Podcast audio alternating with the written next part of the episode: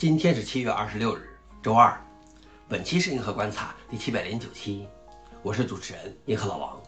今天的观察如下：第一条，字节跳动提交补丁，将内核重启时间降低高达半秒。第二条，实施 Linux 内核支持，接近进入主线。第三条，统信 EOS 的软硬件生态适配数量突破五十万。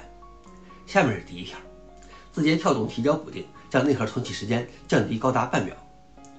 通过使用 QuickSec 可以避免服务器加电重启等任务带来的停机时间，但是即使使用 QuickSec 来切换到一个新的内核，仍然可能需要太多的停机时间。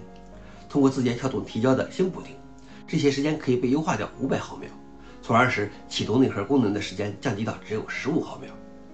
像许多大型组织一样，字节跳动依靠 QuickSec 重启来转移到新的内核。消息来源：ForRunix。老王点评。随着中国科技公司对 Linux 的重视，对 Linux 的贡献也越来越多，越来越重要。我认为这才是取得在 Linux 和开源领域话语权的重要方式。第二条是实施 Linux 内核支持，接近进入主线。多年来一直有关于 Premise RT 的即将进入主线的说法，但限于资金而最终没有实现。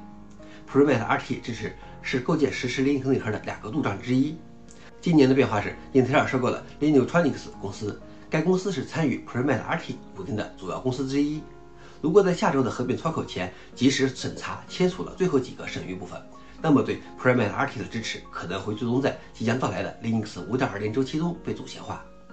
消息来源：ForRunix。